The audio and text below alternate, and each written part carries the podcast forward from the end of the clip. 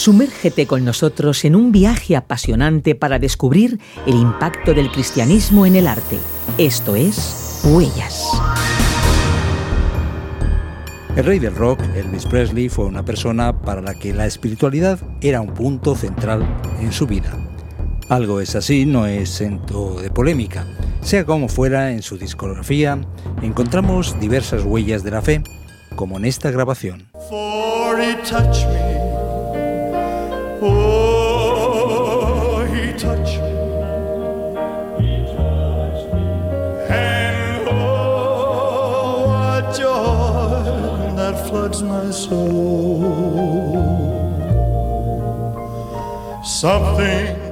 Estamos escuchando He Touched Me, Me ha tocado, grabada por Elvis en 1971 y publicada en 1972 en el álbum del mismo nombre, compuesto por canciones de temática cristiana y por el que ganó uno de sus tres premios Grammy, todos por álbumes gospel.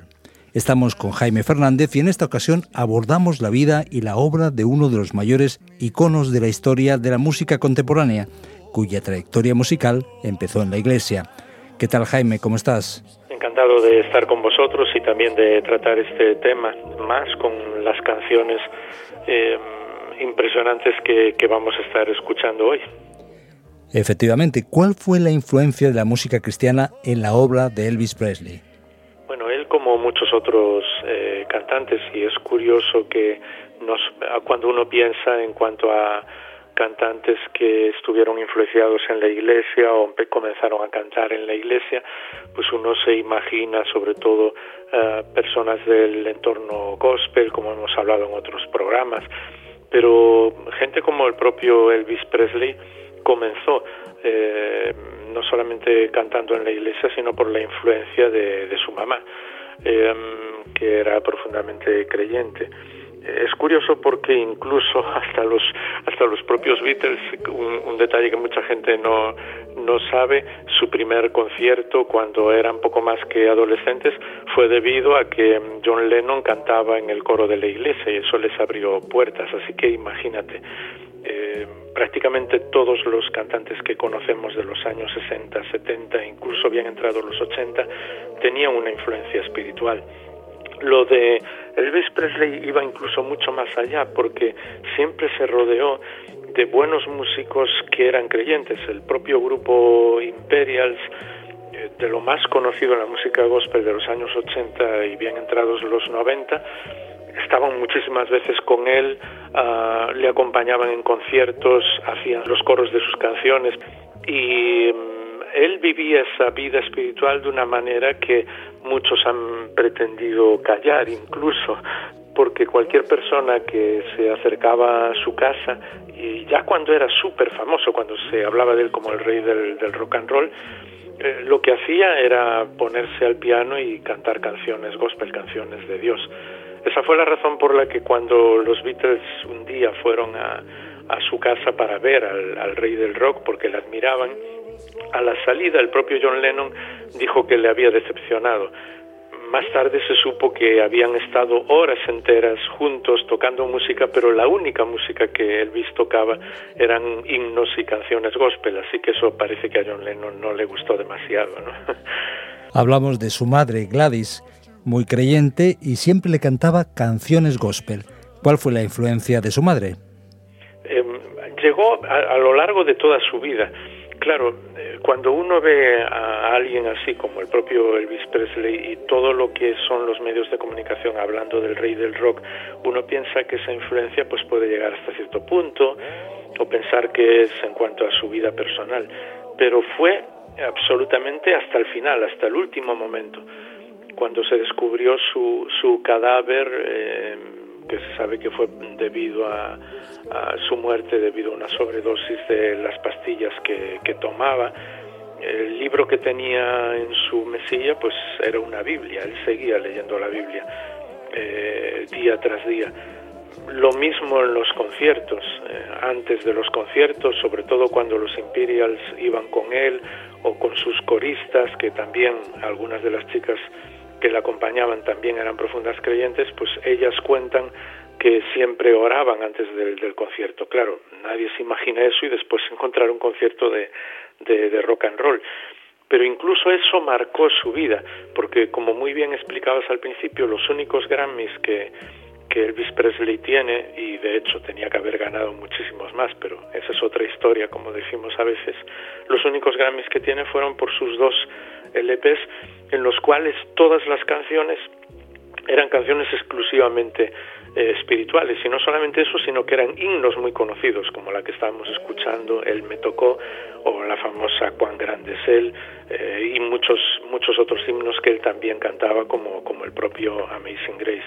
Así que su vida espiritual iba más allá de lo que aparentemente los medios de comunicación siempre nos dijeron en cierta ocasión en televisión un presentador le dijo a Elvis que todos sabían que él era el rey a lo que él le contestó que el único rey era Jesucristo.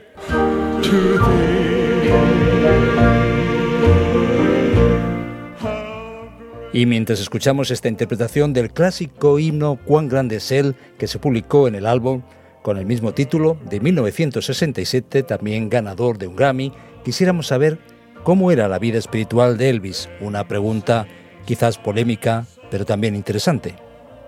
Sí, es una muy buena pregunta. A él, de hecho, esa frase que mencionabas le costó algún que otro disgusto hasta con su propia compañía de discos. Pero él, a él no le importaba decir públicamente que admiraba a Jesús. Claro, cuando hablamos de estas cosas y cuando ah, quizás alguien que nos esté escuchando pueda decirnos de una manera radical como una superestrella, como alguien incluso que se conoce que, que tomaba eh, todo tipo de, de, pastillas, tanto para dormir como después para poder sobrellevar los conciertos, puede hablar de, de Dios. A veces eh, somos un poco injustos con las personas públicas porque están sometidas a un tipo de vida que nosotros no, no conocemos. A veces tienen que dar muchos conciertos durante un par de meses y nosotros queremos incluso que en esos conciertos lo den todo. Y no nos damos cuenta de que las personas tienen un límite físico y, y, el propio ritmo de trabajo les mete en una dinámica que, que es obvio que ellos tienen la, la, posibilidad de decir que no, eh, pero les meten esa dinámica de tener que dar conciertos, de tener que grabar, de tener que tener una vida pública que es muy complicado para una persona que no tenga un corazón y unos principios realmente fuertes. Por eso, a veces, no solamente a nivel de música, sino también a nivel de deporte, algunas personas que hablan de Dios, eh, después vemos situaciones que les sobrepasan. Eso fue el caso de, de Elvis. Lo que sí sabemos es que él seguía y quería seguir teniendo no solamente ese contacto directo con, con Dios, sino seguir siéndole fiel, entre comillas, en lo que, en lo que pudiera. Le causó muchos problemas, sí, y le causó muchos problemas con todo el mundo, tanto con creyentes como con no creyentes. Pero si nos quedamos con esas interpretaciones de corazón eh, que aman, esas canciones que hablan del amor al Señor y que además se ve que realmente cuando él las interpretaba en público no solamente las disfrutaba, sino que, que salían de lo más profundo de su ser, comprendemos mucho más lo que fue la vida y, y la música de Elvis, ¿no? Como puede pasar con muchas personas, la vida de Elvis Presley también tuvo sus altibajos, pero algo que muchos recuerdan es que, pese a todo, no escondía su fe. Ya hemos hablado de este interesante aspecto. De hecho, se dice que en las sesiones de estudio podía pasar bastante tiempo cantando canciones de gospel y que en su casa siempre sonaba este estilo cuando recibía visitas. ¿Por qué existen tantas reservas al hablar de Elvis Presley como cristiano?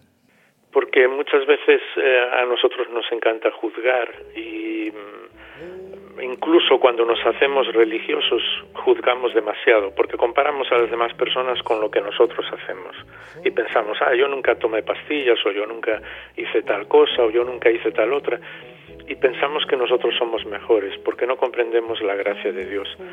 Dios se relaciona con nosotros no por las cosas que hacemos, sino por lo que somos.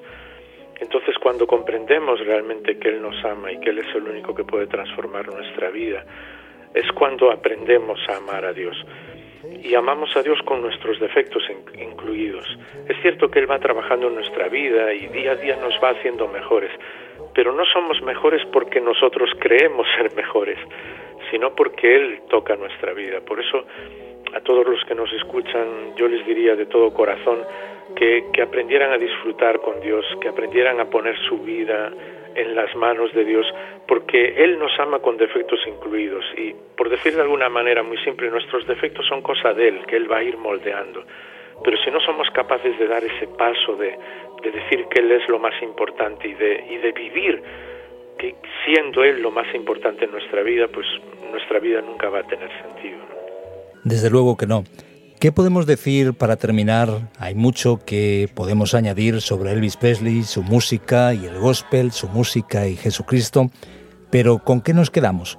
¿Qué aprendemos de nuestro encuentro con el rey del rock? Que realmente lo importante es quiénes somos dentro de nosotros mismos, con nuestros amigos, con las personas que realmente nos conocen. Es clave lo que decías, que él siempre hablaba de Dios y cantaba esas canciones incluso antes de sus conciertos para que todos pudieran comprender lo que era importante en su vida. Si nosotros somos capaces de disfrutar de Dios y de las cosas que Él hace, de la música que nos regala, del trabajo que tengamos, estemos donde, donde estemos, introducir a Dios en nuestro trabajo, sé que las personas entienden esta frase, y saber que Él está ahí a nuestro lado en todos los momentos de nuestra vida, sea cual sea el trabajo que tengamos, seamos famosos o no, nuestra vida va a ser diferente. Y además estamos ganando una eternidad con aquel que más nos ama, porque Él nos regala esa posibilidad de acercarnos a Él y de ver la vida de una manera diferente. Muchas gracias Jaime Fernández por compartir y por acercarnos a Elvis Presley.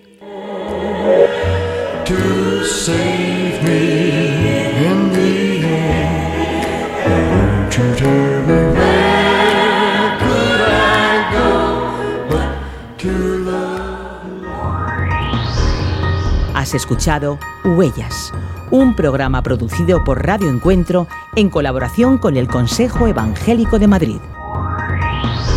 Huellas es un programa basado en la obra Huellas del Cristianismo en el Arte. Si quieres adquirirla, puedes contactar con nosotros a info@radioencuentro.net o bien llamando al 601 20 32 65.